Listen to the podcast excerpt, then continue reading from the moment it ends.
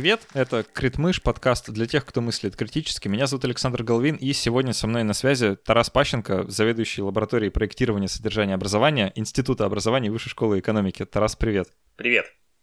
Наконец-то в подкасте про критическое мышление будет хоть что-то про критическое мышление. Мы сегодня обсудим критическое мышление в контексте образования, как его исследуют, как его измеряют, можно ли этому научить в школе или в университете, и как вообще люди, которые в академии работают с этим связаны, что они делают. Вот сегодня Тарас об этом поспрашиваем, но прежде чем начнем, я по традиции скажу спасибо тем, благодаря кому у меня есть работа. Патронам и спонсорам на сервисе patreon.com и на sponsor.ru. Ребят, спасибо большое за то, что вы есть, за то, что вы, несмотря ни на что, продолжаете подкаст поддерживать. Это невероятное счастье и большая удача, что вы у меня есть. Специально для патронов мы записываем расширенные версии эпизодов, спонсоров тоже не обижаем, там это тоже все выкладывается. Кому нужно RSS-ленту получать с расширенными выпусками, чтобы все удобно было в приложении, можно пройти по ссылке внизу и подписаться на какой угодно уровень. Ребята, это правда очень-очень ценно. Тарас, э, давай начнем с того, что попробуем как-то сузить предмет нашего разговора, потому что всякий раз, когда меня где-то кто-то спрашивает про то, что такое критическое мышление, я, честно говоря, очень сильно теряюсь, потому что я не знаю, как отвечать на этот вопрос. Вот, может быть, ты мне подскажешь, и я впредь буду пользоваться твоим определением. Да, Александр, спасибо. Это э, вопрос э, как бы не в бровь, а в глаз. На самом деле, если начать искать э, просто научные статьи и книжки про то, что такое критическое мышление, мы найдем довольно много наименований, я думаю, что не один десяток. Это говорит о том, что какое-то конвенциональное понимание, оно еще как бы не вполне сформировано, несмотря на то, что критическим мышлением уже люди давно занимаются и изучают его давно и стараются как-то его там развивать. Мы вот в институте, в лаборатории, мы придерживаемся позиции, что критическое мышление, во-первых, это, это компетентность.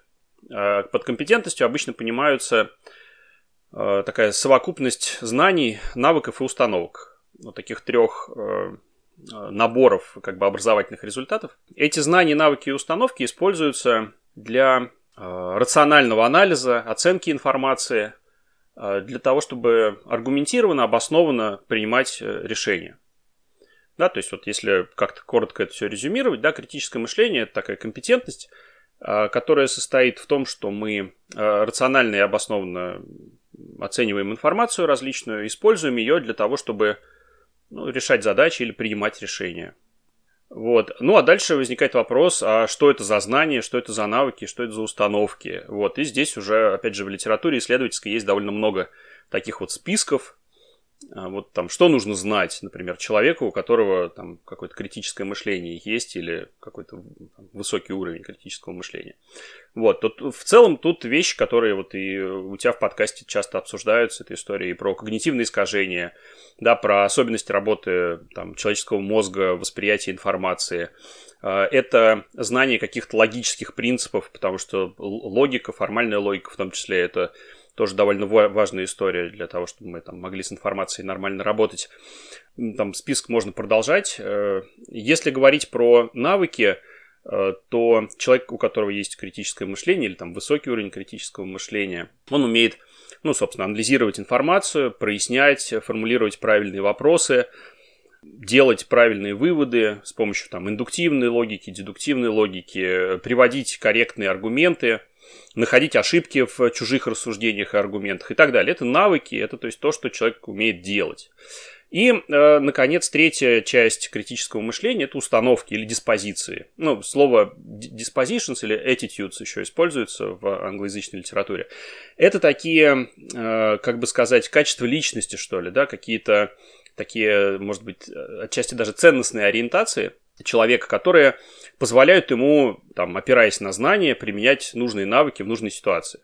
Вот. И среди установок часто выделяют такую вещь, как э, там, скептицизм, да, или э, любознательность, э, или открытость новому, или вот open-mindedness, это по-английски называют, да, то есть готовность менять свои какие-то представления, если они не соответствуют фактам. Это какая-то рефлексивность, то есть готовность задавать самому себе вопросы относительно качества своего собственного мышления – ну, то есть, хорошо ли я рассуждаю в данный момент, э, действительно ли я рассмотрел проблему с разных сторон и так далее, и так далее. Да, то есть, вот если смотреть на критическое мышление с точки зрения образования, то это такой вот набор взаимосвязанных образовательных результатов. То есть, того, что должно формироваться или что может формироваться в процессе обучения. Ты вначале, когда я тебя спросил про определение, сказал, что вот как будто бы есть это устоявшееся выражение, да, словосочетание критическое мышление, но при этом еще понимание какое-то не сформировалось, да, конвенциональное. Мне кажется, что тут наоборот, знаешь, какая-то произошла ситуация, такой нормализация вот этого словосочетания. Мы его повсюду, ну или, по крайней мере, я его повсюду слышу, да, и везде вижу, там, зайди на сайт любого университета, там прям в миссии будет написано, да, что вот мы в студентах развиваем критическое мышление, э, повсюду, ну, там, если стоит только прислушаться, везде можно услышать. Но тут любопытная штука произошла, как, не знаю, с такими понятиями, как... Э, не знаю, жизнь или справедливость, да, что вот мы как будто бы все подспудно понимаем, что имеется в виду, когда кто-то говорит, это несправедливо. Да, начнешь разбираться и конкретно спрашивать, а что такое справедливость, никто тебе ответить не сможет, даже Лев Толстой, да, как бы, ну, никто. А, потому что это какая-то такая, ну, то ли очень сложная штука, то ли какая-то очень подвижная штука, и мне кажется, с критическим мышлением что-то похожее происходит. Когда мы начинаем про него разговаривать, э, можно, вот как ты сказал, да, так достаточно формалистски подойти и выделить, да, вот навыки, установки и знания. И мне кажется, это хороший подход, да, потому что надо же что-то делать. Но для меня ключевой момент в этом э, — это слово критическое, да, что это вот э, не просто какое-то хорошее мышление, типа там рациональное, да, такое абстрактно-рациональное, а критическое именно, критическое по отношению к самому себе, то есть критическое к мышлению. И я в последнее время, когда про это говорю, пытаюсь на это обратить внимание людей, да, что нам нужно в первую очередь, если мы действительно хотим овладеть э, навыком какого-то критического рационального мышления, нам стоит понять, что наше мышление, оно как бы не волшебное, а что оно очень сильно подвержено разного рода влияниям, искажениям, неточностям. И вообще в целом как бы путь к критическому мышлению как будто бы начинается через это что мы сами себе признаемся в том, что наше мышление несовершенно. Потому что если мышление совершенно, да, я как бы никогда не ошибаюсь, то мне критическое мышление ну, не нужно ни зачем. Я, я и так безгрешен, да. А осознание как бы собственной погрешимости, оно как раз и ведет, вот как бы ставит на этот путь э, критического мышления. В этом смысле, мне кажется, навык поиска ошибок у других — это даже вредный навык, потому что люди как-то увлекаются очень сильно.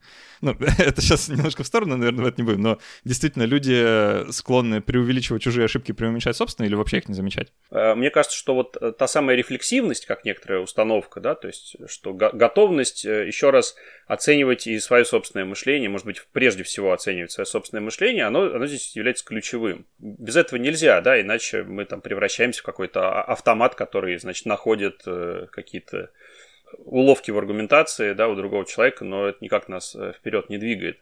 Вот, кажется, что для критически мыслящего человека вот эта история про осознание собственного несовершенства и, э, как следствие, может быть, там, желание двигаться вперед, да, вот в этом развитии, саморазвитии, вот это какая-то очень такая важная история. И здесь с одной стороны, хочется вот двух сейчас мыслителей я хотел бы вспомнить с этим. Первый это э, Джон Дьюи, который, собственно, ввел термин критическое мышление в разговоры об образовании – ну, то есть до него там слово критика и э, критически использовались там другими философами. Вот, а Дьюи сказал, что вот это одна из задач школы, массовой школы, развивать критическое мышление.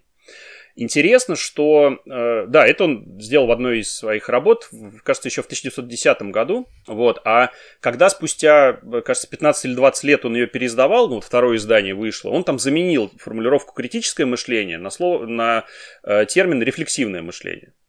Вот. Но, э, видимо, так вышло... Поздно, прижилось уже. Да, видимо, так вышло, что потом, когда вот э, уже в американском, прежде всего, образовании там люди думали, как, как это, как, как, значит, обустроить американское школьное образование, они взяли вот этот первый термин, и вот он пошел в массы. Хотя сам, еще раз, Дьюи довольно быстро отказался, потому что, ну, формулировка такая не очень удачная. Она, ну, неоднозначное, да, критически, это значит вот какое-то что-то такое обесценивающее, такой-то гиперскептицизм, там в нем как будто скрывается и так далее, и так далее.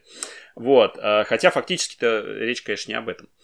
А, да, и второй человек, который я хотел бы вспомнить здесь, это Стивен Пинкер. У него вот в декабре э, в Альпине вышла замечательная книжка, которая называется «Рациональность», и там такой подзаголовок, кажется, почему она важна и почему нам ее не хватает. Как-то так он сформулирован, э, немножко парадоксально. Вот, и э, мне как раз кажется, что то, что он описывает в этой книжке, это вот ровно то, что входит в такое большое понятие критического мышления, да, он там про разные вещи пишет. А это, кстати, самая короткая, э, мне кажется, книжка Стивена Пинкера, и это большое ее преимущество. Ну, ты знаешь, что у него книжки обычно такие очень толстые. Э, я, по, я поэтому ни одну из них не закончил. Да, в общем, эту прям реально закончить за пару дней, там все что-то страниц 300, и очень хороший такой довольно простой, ну, как всегда, текст, не так, как, да, у него там часто бывает. Вот, в общем, рекомендую. И из этой книжки, ну, собственно, становится понятно, как из других работ э, Пинкера, что вот эта история про постоянное, э, ну, там, движение в сторону какого-то саморазвития через исправление своих собственных ошибок, да, это не только процесс, который э, проходит человечество, да, вот как тот сам процесс просвещения, про который вот он тоже Пинкер много пишет, вот, но это процессы просвещения самого человека. Вот. И здесь тоже, вот, без осознания, я все к этому хочу вернуться, да, что без сознания собственного несовершенства, ну, все это как бы не имеет э, никакого смысла. Вот, а теперь если говорить про, а, про компоненты, да, какие-то, про знания. Ну, вот часто возникает вопрос, вот какие, с какими науками надо знакомиться, чтобы, значит, развивать критическое мышление, что надо читать. Мне кажется, что здесь, э, наверное, можно выделить какие-то там четыре большие э, области знания. Это когнитивная психология, прежде всего. Ну, может быть, поведенческая экономика. Там они тоже много пишут про всякие нерациональные моменты в принятии решений. Вот, это логика, формальная логика, потому что делать правильные выводы, кажется, это очень важно. Для этого надо понимать, чем, собственно, правильные выводы от неправильных отличаются, да, в каком случае у нас достаточно данных, чтобы сформулировать то или иное суждение, в каком случае нет. А, это а, теория вероятностей, ну, потому что много, опять же, мы сейчас выводов делаем на основе данных, и надо понимать, там, какие-то основы статистики хотя бы, чтобы не допускать очевидных ошибок здесь тоже.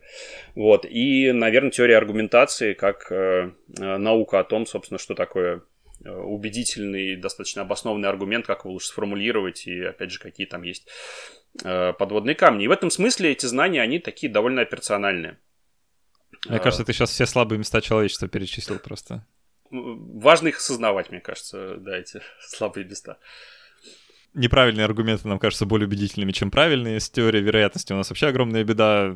Э, какова вероятность встретить слона на улице, да.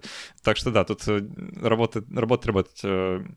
Там логического встроенного аппарата в нашей голове тоже не существует, его как-то надо тренировать в себе специально. Слушай, меня э, в этой связи хочется спросить, критическое мышление, как совокупность вот этих э, компонент, она доступна всем людям или ну, кому-то более доступна, кому-то менее? У тебя какой вообще взгляд Потому что меня часто спрашивают, да, как вообще можно ли научиться или... А, а если человек ну, не поддается обучению? В твоем представлении это скорее какой-то элитарный навык? Ну или более-менее доступный всем? Э, это такой вот прям супер сложный, супер неудобный вопрос, э, мне кажется, вот. Но важно действительно об этом немножко поговорить, потому что в принципе, в этом вопросе критическое мышление можно заменить на любой другой э, какой-то навык, например, на математику. Вот там, не знаю, всем людям доступна математика, или есть люди, которым вот она по каким-то причинам принципиально недоступна, да, или кому-то Ген она... математики отсутствует. Да, да, или кому-то она доступнее, вот, чем, чем другим людям. Вот мне кажется, что у меня оптимистичный такой взгляд на эту историю, и, по крайней мере, я, ну, честно, не видел э, исследований, которые бы говорили, что, ну, не знаю, навыки там, аргументации, э, вот если их там развивать как-то, да, в том числе в поликультурной какой-то среде, да, они там вот у представителей каких-то групп, да, там, не, не знаю, там, этнических, гендерных, э, экономических или каких-то еще, они вот как-то хуже развиваются. Здесь есть скорее э, общие факторы, которые в целом влияют на э, образовательные результаты. Да, и, ну, то есть, понятно, что одним людям как бы сложнее учиться, чем другим, ну, в том числе, например, потому что у этих людей отличается там социально-экономический статус просто. Да, ну, простой пример. Дети из э, семей, которые могут себе позволить, например, там, часто ходить в музеи, э, путешествовать за границу и э, потреблять какое-то, ну, там, не знаю, более более элитарное искусство, да, у этих детей, ну, есть про это исследование, да, где видно, что у них лучше образовательные результаты. Но еще раз, тут дело не, не, не в том, что у них там как-то мозг по-другому устроен, а просто они э, раньше погружаются в такую информационно насыщенную среду, э, слышат разные, разные слова э, от родителей, более сложный язык им доступен с детства, потому что ну, в семье разговаривают просто более сложно. Вот, и все это, да, кажется, может приводить к тому, что в школе у них выше успеваемость, ну, соответственно, и в, в отношении каких-то более сложных когнитивных навыков тоже. Вот, но это... Мне, мне хочется еще, знаешь, как-то чуть-чуть уточнить. Стоит просто побольше, мне кажется, с природой явления сейчас разобраться, прежде чем мы дальше mm-hmm. двинемся, а то потом будет совсем, совсем не к месту про это вспоминать. Ну вот, например, есть навык ходьбы. Да? Да. Люди так или иначе им овладевают все, э, кто-то чуть пораньше, кто-то чуть попозже, кто-то прям уверенным шагом ходит, кто-то ну, со странноватой походкой, да, у кого-то там от рождения могут быть какие-то проблемы э, с тем, чтобы ноги представлять как-то, да, уверенно. Э, кто-то станет в итоге каким-нибудь атлетом-бегуном, ну а кто-то просто пойдет по своим делам. И такое ощущение, что это навык, к которому человек предрасположен. То есть это что-то, что с нами происходит, ну, естественно. Да, если человеку не мешать, он научится ходить сам. Критическое мышление — это такой же навык, к которому человек предрасположен, и если ему не мешать, он научится сам, или это штука, которую вот просто случайно не, не подберешь и ее прям нужно целенаправленно воспитывать. Это что-то, к чему люди как бы сами по себе стремятся, и мы им мешаем в случае там не, э, в некоторых случаях, да, или у них не, не бывает возможности из-за там каких-то социальных, экономических факторов, или их нужно в этом направлении толкать. Ну, конечно, второе. Да, критическое мышление, ну, в целом, я думаю, что не является естественным для человека естественным свойством, но в противном случае мы бы не рассуждали вот про те самые несовершенства, да, человеческого там рассуждения, принятия решений и всего остального. Вот, ну, про это тоже довольно много, кажется, написано, да, про то, что как раз по природе нам не хочется думать сложно, нам хочется каких-то простых решений, быстрых решений, потому что нам не хочется тратить много энергии на, на вот это вот все. Вот. И отсюда появляются разные эвристики, там, когнитивные искажения и так далее, и так далее. То есть вот это как раз, ну, в некотором смысле, естественная история. А э, когнитивные какие-то сложные процессы, там, связанные с критическим мышлением, с рассуждением в целом, с оценкой информации, с рациональностью, в конце концов, да, вот это все, э, безусловно, требует образования, да, обучения, образования в широком смысле слова. Э, а, а дальше тот вопрос, с которого мы начали, да, вот у всех ли одинаково оно развивается, да, ну, здесь уже мы должны отвечать на вопрос, а что вообще влияет на то, что одни люди лучше занимаются образованием, а другие хуже, ну, или у одних людей выше результаты, а у других ниже. Я не думаю, что здесь э, у критического мышления есть, какой-то, есть какая-то специфика. Да, то есть можно про математику порассуждать, почему одни люди лучше математикой занимаются, другие хуже. Ну, ну да, тут я думаю, что каждый слушатель может легко выделить сам да, какие-то факторы, которые на этом могут влиять. Они, в принципе, ничем не отличаются от всего, всего остального, что влияет на какое-то э, психологическое развитие человека. Да, они, в принципе, все похожи. Любопытно, что я, я немножко иначе это вижу, на самом деле. Просто мне кажется, что некоторое стремление в сторону э, критического мышления, рационального мышления или там рефлексивного мышления у человека есть. Э, наверное, оно ну, не приводит к тому, что каждый там сам себя учит э, критически мыслить, нет. Но если бы у людей этого стремления не было, то мы бы сейчас ну, про, про это не разговаривали, да? потому что, наверное, никто бы э, до критического мышления сам бы и не дошел. Ну, то есть тут как, как будто бы проблема курицы и яйца возникает, знаешь, у меня в голове, что если люди не э, по природе не склонны э, критически размышлять, то как бы мы дошли до жизни такой, да, то есть что все-таки какое-то движение, стремление к рациональности у человека как бы внутренне существует. Мне кажется так. Э, возможно, это не всех людей касается, и уж точно не всех в одинаковой степени, но мне почему-то хочется вот эту, значит, такую веру какую-то сохранить вот, э, в человеческую рациональность. Ну, Я бы поспорил, да, да, да, если наш формат э, как бы допускает здесь какую-то дискуссию. Вот. Ну просто мне кажется, очень важно понимать, что ну, вся вот эта наша история, связанная с рациональностью, да, такой западной рациональностью, да, назовем ее так, чтобы вот ограничить, да, потому что, ну, там, рациональность тоже можно по-разному понимать. Вот, она появляется в совершенно в определенных условиях культурных, в определенный какой-то временной интервал, и э, вот до этого люди жили, ну, в некотором смысле спокойно без всего этого, да, и добивались каких-то результатов. Ну, каких-то не очень высоких, но добивались, я имею в виду, там, экономических результатов, там, каких-то других, связанных с благополучием. Вот, в какой-то момент, ну, вот это все с философов началось, э, да, древнегреческих, они вот начали задумываться о чем-то таком и предлагать какие-то, э, как бы, более сложные темы для, для обсуждения, для дискуссий. Вот, это действительно был сложный процесс, э, в нем очень много было различных факторов, но в какой-то момент стало понятно, что если действовать таким образом, вот действовать рационально, с учетом вот, оценки там, разнообразной информации, с помощью метода какого-то, да, вот там в, нау- в науке есть научный метод, да, можно там пытаться делать научные открытия без научного метода. Ну, наверное, можно. Кто-то, ну, довольно долго люди там что-то делали как-то по наитию, чего-то у них получалось. Да, потом э, ну, там сформировалась какая-то научная методология, и вот результатов стало больше, появилась наука как э, институт. Э, и, ну, в общем, Э, много-много всего, но еще раз, мне не кажется, что это какое-то естественное развитие человечества, потому что есть много культур, в котором это не появляется. Ну, в целом их результаты, если мы там как-то сопоставляем, вот там разные общества между собой по каким-то критериям, да, то мы видим, что те общества, которые пользуются рациональностью, у них как будто бы вот там лучше немножко получается достигать каких-то э, хороших результатов. Окей, okay, тут, наверное, можно на самом деле долго перекидываться аргументами, но, э, может быть, мы оставим это для дополнительной части. Сейчас пойдем немножко дальше. Давай про как раз эту самую среду поговорим, которая приводит к, фор- к формированию или не приводит к формированию навыка критического мышления. Да? Как она должна выглядеть, какие факторы здесь играют э, важную или не очень важную роль, и видишь ли ты эти факторы вокруг себя? Значит, мы говорим сейчас именно про образовательную среду, да, то есть про то, как э, условно должна выглядеть школа или университет, э, да, в которой э, вот критическое мышление формируется, да, или формируется лучше, чем там в каких-то других. Ну, может, она уже так выглядит, и какие-то факторы уже на месте. Да, я думаю, что здесь все сильно зависит от конкретной там, организации или конкретного учебного заведения, потому что очень разные бывают э, и университеты, и школы. Ну, действительно, тут многообразие совершенно потрясающее. И, э, и в России, и в рамках одной страны, если мы сравниваем какие-то организации за пределами, ну или там между, между государствами. Есть э, э, ряд факторов, которые действительно э, влияют. И этот, эти факторы часто связаны с тем, что делают учащиеся с преподавателями вместе, как устроено в целом обучение.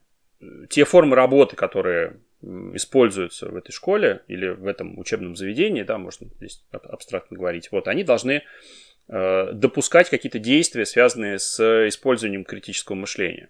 А, ну, на самом деле есть, э, опять же, большие исследования про это, в том числе метаанализы, которые показывают, какие э, действительно формы работы влияют положительно на развитие критического мышления у школьников, у студентов.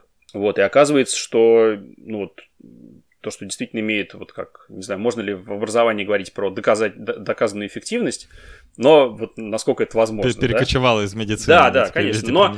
Но современное образование, исследования образования, они же ну, тоже пользуются количественными методами, то есть там выборки, контрольные группы, эксперименты и так далее, и так далее. Все это делается. Конечно, там, может быть, не так, как в клинических испытаниях э, значит, лекарственных препаратов, но тем не менее.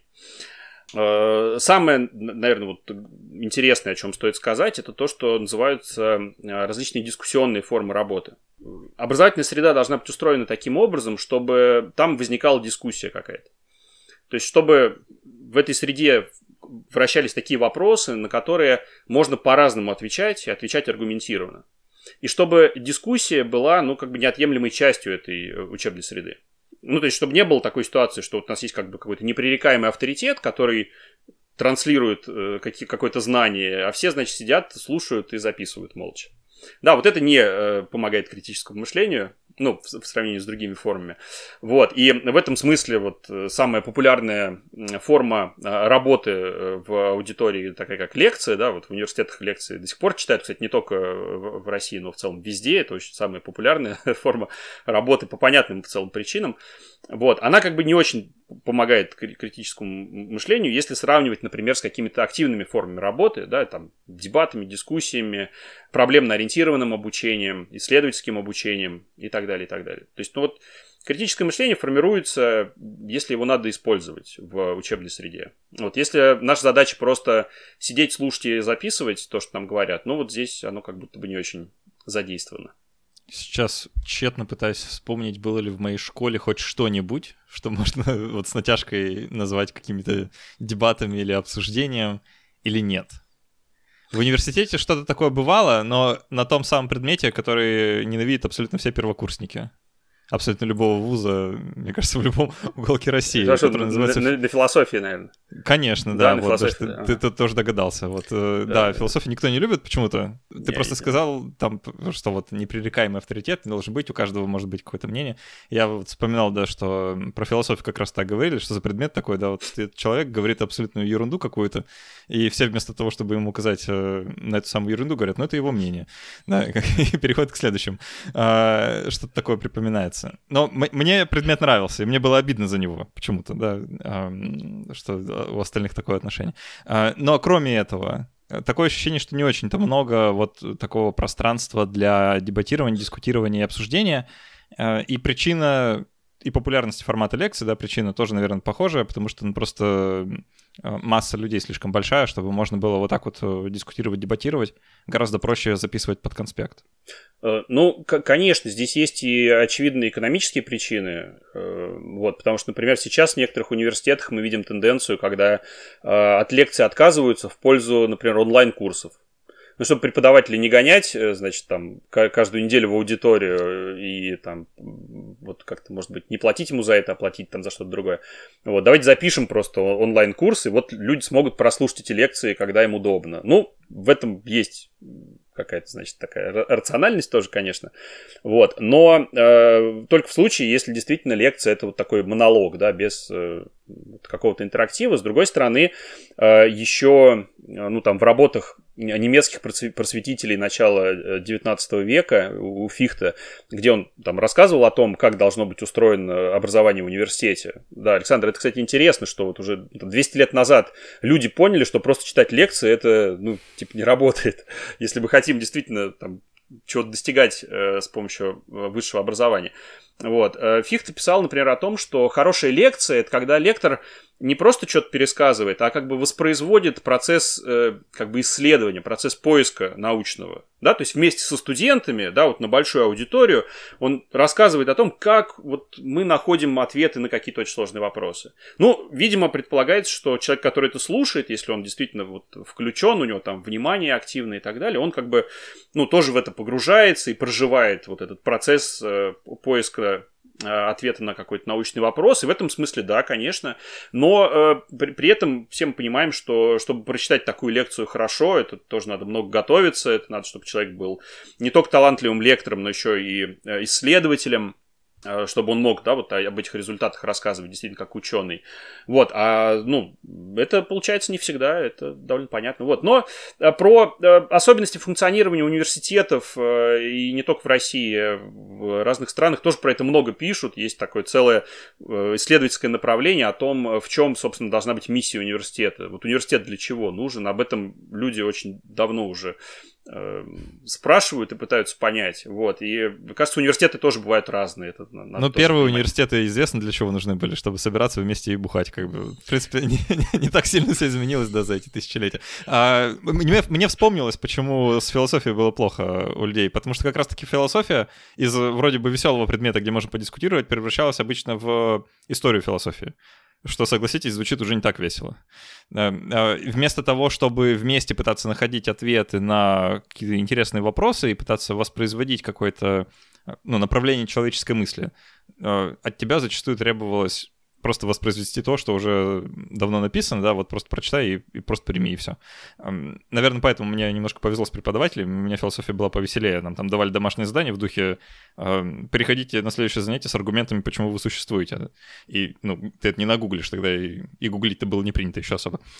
Про другие науки это, наверное, тоже работает, там, скажем, там по химии, да, мы проходили там в самом начале школьного курса химии, тебе рассказывают, вот есть атом, да, вот там модель Резерфорда. да, а до этого была, я не помню имени кого там, булка с изюмом, да, кого, он там называлась. А, и тебе говорят, ну вот, люди как-то до этого доперли, все, да, теперь мы знаем, как правильно. А почему люди так думали, как они к этому пришли, как мы можем сами убедиться, какая из э, гипотез правдивая. Это как-то остается между строк учебника. Э, да, как известно, курсы по истории философии и науки обычно в аспирантуре читают э, в российских университетах. Вот, и когда, кажется, уже поздно о, о таких вещах, в общем, задуматься, раз, ну, если ты в аспирантуре, значит, ты уже как будто бы настроен на какую-то исследовательскую деятельность. Там, ну, кстати, и... тоже было плохо. Э, да, Кто да, проходил да, курс истории философии, да. Ну, как бы это, это боль, да, с этим как бы не очень понятно, что делать. У нас э, действительно проблема, может быть, одна из проблем состоит в том, что э, философия в высшем образовании является обязательным предметом. То есть вне зависимости от того, в каком ты учишься университете, ты должен изучать философию. Это просто в стандарте в государственном записано. У нас четыре обязательных предмета в бакалавриате. Это философия, история, иностранный язык и ОБЖ. Э, вот. вот эти четыре предмета, они должны, согласно вот э, государственной политике, быть у всех студентов. Может быть, в, в, в, этом, в теории вообще не, неплохо так-то. Ну в, да. В теории я даже да, согласен. Да, да, конечно. На, конечно. практика вот что смущает. А, да, давай еще какие-то попытаемся факторы среды выделить, потому что есть ощущение, что вот такой вот настрой на обсуждение это не единственное, что играет роль. Что еще важно? Да, э, ну еще мне кажется важно, чтобы там была доступная информация, чтобы можно было самостоятельно что-то найти, ответы на какие-то вопросы, да, чтобы была в целом необходимость искать эти вопросы, чтобы э, дискуссии, ну, даже не дискуссии, а просто общение между людьми выстраивалось на каких-то там партнерских уровнях. Я сейчас пытаюсь, э, ну, называю этот список, вспоминаю что-то, вот, что я, там, я иногда выступаю перед родителями, вот, которые тоже такие, знаешь, есть тревожные родители, которым хочется, чтобы у детей все было хорошо. И вот они спрашивают, как развивать критическое мышление мышления у детей. Значит, что делать, чтобы вот у моего ребенка было критическое мышление. Вот. И я говорю, ну, первое, что, что нужно сделать, во-первых, вам надо самим вот, повышать свое собственное критическое мышление, его развивать, потому что без этого точно ничего не получится. Вот. А, а потом следующая рекомендация, которую я часто предлагаю, это история про то, что а, те решения, которые вы там высказываете ребенку, они должны быть обоснованы. Вот. И мне кажется, что это супер важная история, чтобы человек с детства видел, что если ему кто-то что-то предъявляет, то должны быть какие-то аргументы, да, ну или, по крайней мере, ну там, хоть, хоть какие-то обоснования, почему это так, да. И, конечно, э, как и в случае с образованием, да, мы понимаем, что это бывает непросто, да, потому что вот эти отношения, которые как бы строятся на авторитете, вот у нас, ну, в целом довольно такой традиционный взгляд на родительство, да, такой патерналистский, да, вот есть там родитель, он там заботится, э, кормит и хочет, чтобы за это, значит, э, дети были послушными, прилежными, значит, и делали, что им говорят. Вот. Ну, кстати, не только, да, на уровне детско-родительских отношений, мне кажется, эта модель она в, в разных э, сферах реализуется у нас часто. Но не всегда, да, но как бы часто. Вот, и это, мне кажется, тоже не очень способствует, да, потому что ну, если как бы тебе там с самого детства говорят о том, что вот ты должен просто делать так, а почему не спрашивай, да, но здесь э, тоже нет просто, ну, как бы необходимости какое-то критическое мышление задействовать, вот. А если ты видишь, что там тебе предлагают варианты, да, предлагают какие-то за и против, и значит, дают возможность выбирать, или когда выбирают, приводят какие-то аргументы в поддержку того или иного варианта, да, как-то спокойно это аргументируют, это совсем э, др- другая история. Э, я позволю еще попробую сам э, поспекулировать, какой фактор среды образовательно может сыграть важную роль. Ты меня поправь, если я mm-hmm. не, не в ту сторону ухожу, или э, наоборот подтверди мои, мои, мои догадки. Э, мне кажется, что еще важно, если в образовательном процессе существует пространство для какого-то самостоятельного поиска того, что тебе лично интересно. То есть не то, что вот есть программа, которую ты должен пройти, и все, на этом закончили, поехали следующий предмет. А что в рамках там какого-то курса, который ты проходишь, у тебя есть время для того, чтобы удовлетворить собственный интерес, собственное любопытство. Если оно у тебя возникает. Если нет, то, ну, пожалуйста, есть другие предметы. То есть какого-то вот такого места, где ты мог бы, блин, а почему это вот так? И потратить, ну, там, полмесяца своей жизни, чтобы попробовать э, найти ответ на этот вопрос, а потом рассказать о своем поиске. Допустим, там будет сколько угодно неудачный или удачный, не так важно, главное, что был поиск, да, и был интерес. Э, я готов э, подтвердить и согласиться, потому что то, о чем ты говоришь, это связано с возможностью выбора, ну, такого самостоятельного выбора, может быть, ответственного выбора, потому что, ну, одно дело, когда ты просто можешь там что-то попробовать и так, и это, другое дело, когда ты ну, там, несешь какую-то ответственность за этот выбор э, или делаешь что-то для того, чтобы этот выбор был э, возможен, но при этом у тебя есть какие-то ограниченные ресурсы. В этом смысле мне хочется привести один пример э, довольно интересный Э, из э, программы лицея Высшей школы экономики. При вышке есть лицей, э, там учатся дети в 9, с 9 по 11 класс, то есть это такая самая старшая школа. Вот, и у них там довольно интересная штука, она прям встроена в, в учебу. Значит, вот в, девятом классе там все учатся, ну, более-менее там по одной и той же программе, там есть какие-то элективы, да, а в, при переходе в десятый класс там нужно выбрать э, профиль обучения, по которому у тебя будут предметы уже в десятом одиннадцатом, ну, типа специализацию э, выбираешь. Вот, и э, в конце девятого класса э, каждый э, студент лицея должен как бы защитить свой выбор, то есть он должен выступить с коротким публичным выступлением, и презентации, в которой он объяснит какой-то комиссии, да, почему он хочет выбирать именно это направление. Почему вот он хочет учиться в 11 классе, там, в 10 на, на математике или на экономике, или там на биологии. Да, почему? То есть вот там готовится какой-то текст, аргументы и так далее, и так далее. И в этом смысле ты не просто можешь выбирать все, что хочешь, да, но еще ты делаешь такой как бы обоснованный выбор. Вот, мне кажется, вот такого рода практики, они очень хороши. И, кстати, э, в современных университетах, ну, вот в российских в том числе университетах, э, довольно много вот сейчас говорят про э, индивидуальные образовательные траектории, так называемые. То есть это вот как раз возможность студентам формировать свой образовательный трек, ну, там, довольно гибко. Ну, насколько это позволяют, да, какие-то институциональные ограничения. Вот, и вот возможность, да, выбирать курсы, пробовать разные и так далее. Здесь я совершенно согласен.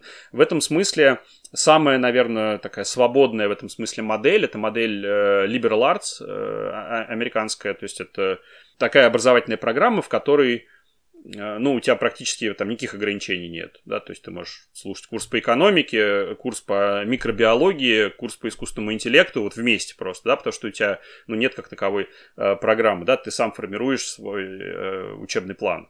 Э, да, это то, что меня всегда привлекало, на самом деле, в американских колледжах, да, если ты так со стороны на них смотришь, думаешь, блин, было бы здорово саму себе составить вот такой вот э, curriculum на семестр, да, и потом его проходить, и с тебя только там как бы зачеты по тем предметам, что ты сам выбрал. Это, конечно, сильно отличается от того, что у меня в меди было. А, давай в конце попробуем обратиться все-таки к измерительной части, да, к какой-то количественной оценке того, что происходит, потому что вот мы качественно поговорили, какие есть, э, ну или какие должны быть условия окружающей среды, чтобы какое-то критическое мышление зародилось в школьниках и студентах, а как это поймать, как это измерить, есть ли какие-то способы приложить линейку к этому неуловимому определению? Эм, да, э, да, способы есть. Э, попробую об этом немножко рассказать. Я э, сразу скажу, что не являюсь экспертом именно в оценке. У нас в Институте образования есть отдельное подразделение, которое занимается именно разработкой инструментов оценивания всяких, как они это называют, сложных конструктов, ну, в том числе критического мышления. Эм, замечательные совершенно специалисты в области психометрики и измерения образовательных результатов. Как измерить? Да? Существуют э, как бы различные подходы, и э, мне кажется, что самыми такими современными и прогрессивными являются те, которые позволяют измерить не только знания. Ну, то есть знания, связанные с критическим мышлением, в принципе, измерить просто. Это нужен там тест с, с выбором варианта ответа. Там вы выберите, значит, там три э, когнитивных искажения, значит, которые там встречаются у людей в таких ситуациях. Ну, что-то такое. Вот. А интереснее измерять навыки, ну и установки. Эм, ну, а лучше всего, наверное, измерять все это в комплексе, раз мы говорим, что это такая комплексная штука. Вот, и для того, чтобы э, измерять это в комплексе, есть э, такой подход к разработке э, тестирования, который называется Evidence-Centered Design. Это методология разработки, разработки тестовых заданий с автоматической проверкой обычно, то есть такое стандартизированное тестирование, которое состоит в следующем. Вот мы берем какой-то сложный конструкт, например, критическое мышление. Дальше мы его аналитически просто разбиваем на какие-то части. Ну вот как мы в начале разговора сказали, что есть знания, навыки установки, да, и перечислили какие-то из этих знаний, навыков, установок. Дальше мы должны ответить на вопрос, что является индикаторами Э, вот того, что у человека есть вот этот навык, эта установка или это знание. То есть какие поведенческие признаки говорят о том, что у человека то или иное сформировано. Да, это делается на основе анализа ну, там, большой литературы, где-то экспертные какие-то знания привлекаются, в общем, там зависит от того, что разрабатывается. Вот, а после этого придумываются задания, а, которые состоят в том, что человек должен, ну то есть для того, чтобы ответить так или иначе на вопрос, да, ему надо как бы использовать, то есть проявить вот этот поведенческий индикатор, то есть повести себя так, как будто у него, значит, высокий уровень там логического мышления или чего-то еще. Вот, после этого задание оформляются там в нужный контекст, чтобы это ну, там, было понятно о чем, делаются такие э, прототипы, они опробируются, проводятся когнитивные лаборатории, то есть когда они прогоняются на людях, а люди рассказывают о том, как они отвечают на те или иные вопросы, чем они руководствуются. После этого делается апробация уже на какой-то большой выборке, где там несколько тысяч человек участвуют, для того, чтобы э, психометрические показатели этого теста проверить, для того, чтобы этот тест действительно измерял то, что задумали разработчики, он должен измерять. Для того, чтобы он измерял это надежным образом, то есть для того, чтобы он помогал отличить э, человеку, у которого слабый уровень того или иного навыка, от человека, у которого ну, высокий уровень э, навыка. Все, э, все как в медицине тут тоже, да? Надежность, ну, я... эффективность. Да, да, да, точно. совершенно точно. Я думаю, что, ну, то есть э, в, в основе, наверное, очень похожие какие-то здесь вот внутренние структуры лежат. Вот, хотя со своей, понятно, спецификой. Вот, и вот только после того, как вот эти все э, мероприятия проходят, мы можем сказать о том, что вот, смотрите, друзья, у нас есть тест, который действительно Э, значит, позволяет оценить э, критическое мышление или там, не знаю, креативное мышление или, не знаю, навыки коммуникации или там что-то еще, да, какие-то какие сложные вещи. Вот, ну и понятно уже из описания, что это довольно не быстрый процесс и довольно дорогой, потому что нужны специалисты в разных областях, нужны люди, которые умеют считать, люди, которые э, разбираются в самом конструкте, психологи и так далее, и так далее. То есть это такой довольно сложный э, сложно организованный проект. Вот. Но эти проекты делаются, есть довольно много инструментов. Вот если э, загуглить просто там оценка критического мышления, выйдут какие-то инструменты, они чаще всего закрыты, то есть ты не можешь просто взять и пройти, измерить свой уровень критического мышления, потому что они в коммерческих целях разрабатываются. Вот. Э, один из таких инструментов мы с коллегами разрабатывали недавно э, для э, платформы Яндекс Практикум. Я не знаю, кстати, тут рекламировать нормально или нет. Да, на, на здоровье, на здоровье. Ага, хорошо. Значит, на, у Яндекс Практикума помимо курсов про там вот программирование, там дизайн там каких-то сред и чего-то еще, и, и тестировщиков есть курс, он, он сейчас, кажется, называется «Критическое мышление для руководителей», как-то так вот. Ну, они там меняют периодически название, чтобы он там лучше продавался. Вот, и для этого курса мы делали с коллегами тоже такой тест для оценки критического мышления. Он Яндексу принадлежит, вот, а мы про него недавно написали статью, она вот вышла э, буквально несколько дней назад в журнале «Современная зарубежная психология». М- можно ее скачать, она в открытом доступе есть, и просто прочитать, как вот... Э, там подробно просто описан процесс э, создания такого рода теста, его психометрические показатели, почему вот э, он действительно меряет то, что должен мерить. Э, и так далее. Ну, вот если кому-то из слушателей будет интересно, как это устроено э, изнутри. А можно не искать, я ссылку прикреплю, если Да, да, если ссылка можно, есть, да, она, она уже опубликована. Ага. О, супер. Эм, а есть что-то на русском языке в открытом доступе, что-то, что, не знаю, там, Creative Commons, условно говоря, какое-то общественное благо, которое можно было бы воспользоваться, или пока еще не сделали? А, в смысле инструмент оценки, да, какой-то? Да, да, да. А, насколько я знаю, какие-то инструменты есть, но я не берусь э, судить об их вот какой-то валидности и надежности. Да? Ну, то есть вот можно, наверное, забить в Яндекс там тест критического мышления, он вам выдаст какое-то количество ссылок, и вы пройдете по ним, и пройдете какой-то, тест, и, может быть, он вам даже покажет какой-то результат, но ну, в общем, пока нет каких-то научных свидетельств того, что он действительно проверен, валидизирован, там, опробирован и так далее, с большой вероятностью можно говорить о том, что, ну, результаты будут, в принципе, случайны, да, или они будут оценивать не критическое мышление, а что-то другое, ну, то есть, там, общую эрудицию, там, навыки, там, не знаю, рассуждений, чего-то еще, но не критическое мышление э, в целом, да, это вот важная история. Мне кажется, что это важно было бы сделать. Ребят, если у вас есть какой-то богатый меценат, Э, подговорите. Вот задача, которая совершенно точно принесет много пользы обществу, которую совершенно точно необходимо сделать, но почему-то до сих пор никто не сделал. А, очень, очень надо. Спасибо заранее.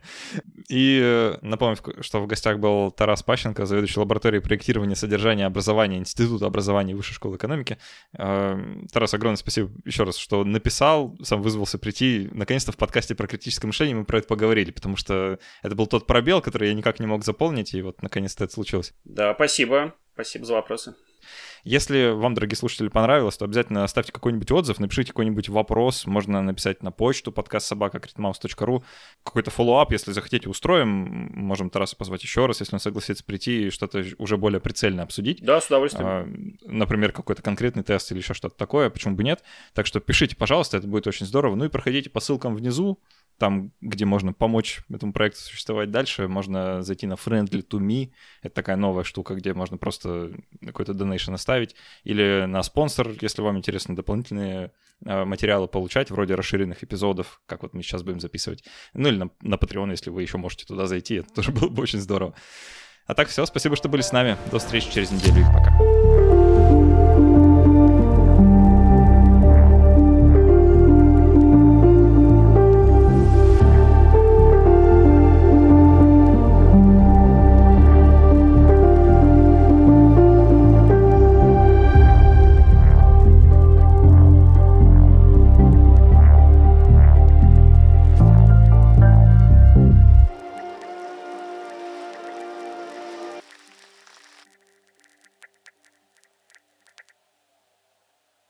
Супер, так, пока ничего не выключаем. Э, запишем еще Можно немножко, да? чаек налью, так ладно, я а, не хотел да, конечно, шуметь пока, да. Само собой. Ага. Так, ничего, а, на, тебе, нормально? Тебе надо, тебе, надо отойти или Не, я просто глотну а, все. а, супер, супер. Я тоже... Я давно заметил, что лучше пить воду, поэтому я в процессе э, пью воду, у меня рядом еще чай, но он уже остыл. Эм, да, слушай, все замечательно.